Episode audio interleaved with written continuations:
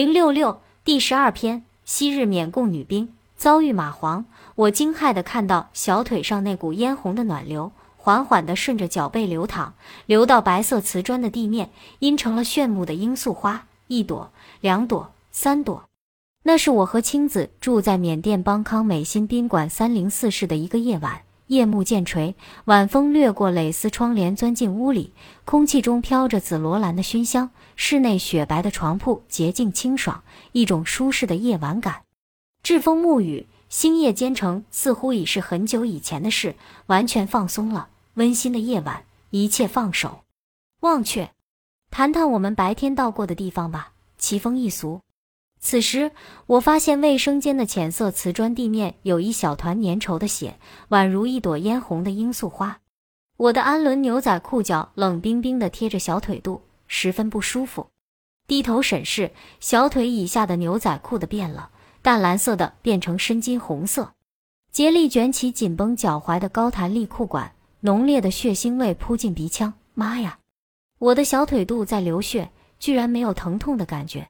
不明白什么时候受的伤，惊惶地看着暗红色的鲜血鼓鼓地从小腿肚往外沁，流到白瓷砖上，犹如盛开了一朵朵罂粟花，触目惊心。我呆然目立，耳边传来青子的惊声尖叫。我的理智在温婉的环境发挥得更好，他理解痛苦远比理解欢乐更感到迷惘和费力。我的痛苦来自小腿莫名无痛的血流如注，手脚发麻。眼前飘忽一片血红，天旋地转。我天生胆大，却天生怕血。面对鲜血，会产生无法控制的不良心理、生理反应，面如土色，手脚冰凉，几近休克等表现。这种对血的恐惧，俗称血晕。青子惊恐地指着地面上一条缓缓蠕动的软体东西，怪叫：“旱蚂蟥！旱蚂蟥！”旱蚂蟥是一种嗜血环节动物，以前后吸盘吸附于人体或其他动物体外，贪婪摄食动物的血液。其唾液含水质素，能抗血凝，可用蚂蟥吸取伤口脓血，亦或也有麻醉的功效。总之，被它伤害的患处会不断的流血，不疼痛，也不易愈合。它不像内地水田常见的那种蚂蟥，水质滑腻腻的，形似蜗牛，短软肥的一条。其形状像一条瘦长的蚯蚓，吸食了动物的血液后，身体变得粗大，体积竟是原来的几倍。我们对这种亚热带丛林吸血虫的恶名早有所闻。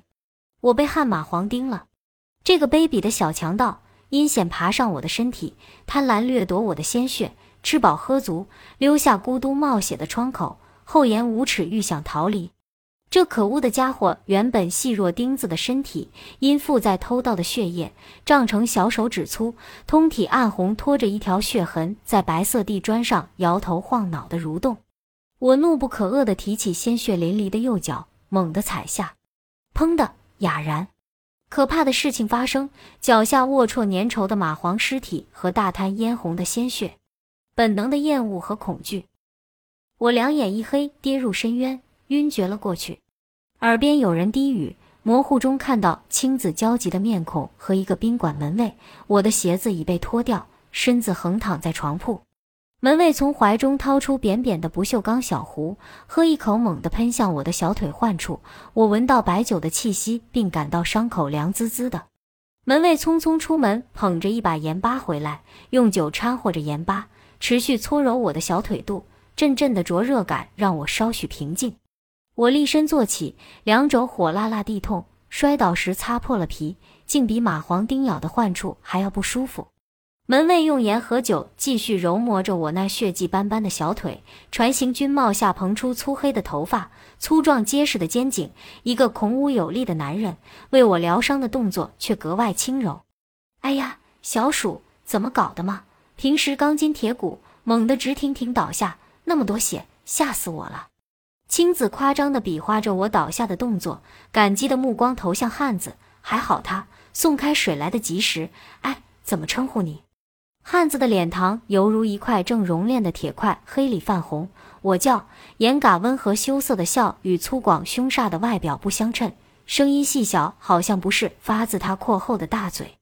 这个东西毒得很，用白酒和盐巴揉揉就好得快，不然鲶鱼把一年半载不会好。黑秃秃的大眼睛不敢看我们那奈地，有创可贴？没有。有有，我去拿。青子急急到旅行背囊里搜寻。严嘎将扁酒壶揣回怀里，立身向尊黑铁塔。好了好了，粘个创可贴不有事。我要克去站岗了。似乎鼓足勇气，蒲扇般的手掌在自己脸部来回比划圆圈。你们好看，我喜欢。这个看似凶悍钟馗般的门神，表达感情的方式朴素可爱，像巴黎圣母院里的卡西莫多。谢谢你了，严嘎。我不敢移动身子，坐在床沿，轻身向他道谢。青子从行囊找出了创可贴，又拿出了一个工艺打火机。我们在国内准备好送人的小礼物，送给严嘎。严嘎好奇地接过小铁锤造型的打火机，嗤地打出淡蓝色的火焰。他喜欢的玩着走到门旁，猛转身，挥舞这形似铁锤的小玩意，凶恶的向下猛击，似乎要用它敲碎我们的头。我不由得紧缩脖颈。他用这怪异的暴力形象，以示谢意。道别或其他什么，这个可怕可爱的男人走了。我迫不及待地将右腿提起，平放在床，审视刚才流血的部位，芝麻大的小红点，因盐和酒的刺激，周围有点红肿。青子将一个创可贴贴到患处，我长吁了一口气，谢天谢地，可怕的事情总算过去了。青子粉脸微嗔，秀眉略蹙，我还以为你什么都不怕呢，今天的表现可不敢恭维。看我恢复了常态，转而揶揄：“若有三长两短，你连遗言都没留吧？”马克思临终时，管家问他有什么遗言，他说：“真啰嗦，滚开！没说够的傻瓜才有临终遗言。”我故意不理睬卫生间血肉狼藉的蚂蟥尸体和干涸了的斑斑血迹，与青子打趣，竭力忘掉刚才的一幕。那晚，我走在阴暗凄清的荒原，无数赤红的长虫缠绕我，一条鬼头鬼脑的尖嘴蝎子蛰了我一下，钻心的痛。惊醒，被蚂蟥叮咬的患处真实的痛着。蚂蟥事件给我们上了血淋淋的一课，在丛林密布的金三角，坚硬厚实的包裹是自我保护的第一要素。我们再也不敢穿短裤。裙子和薄薄绷在腿上的安伦裤在丛林招摇，忍痛割爱的放弃这些性感着装，尽管穿上靴子、长袖上衣、厚牛仔裤，身体抹上防虫药膏，采取各种防范措施，还是心有余悸。路上随时停下，神经质的拍打检查自己身体，见到一根形似蚂蟥的铁丝、小木棍及草木皆兵，大呼小叫着逃遁，惹得旁人注目观望。捧腹大笑，我们深刻认识到金三角拒绝柔软纤薄，无论外在内心。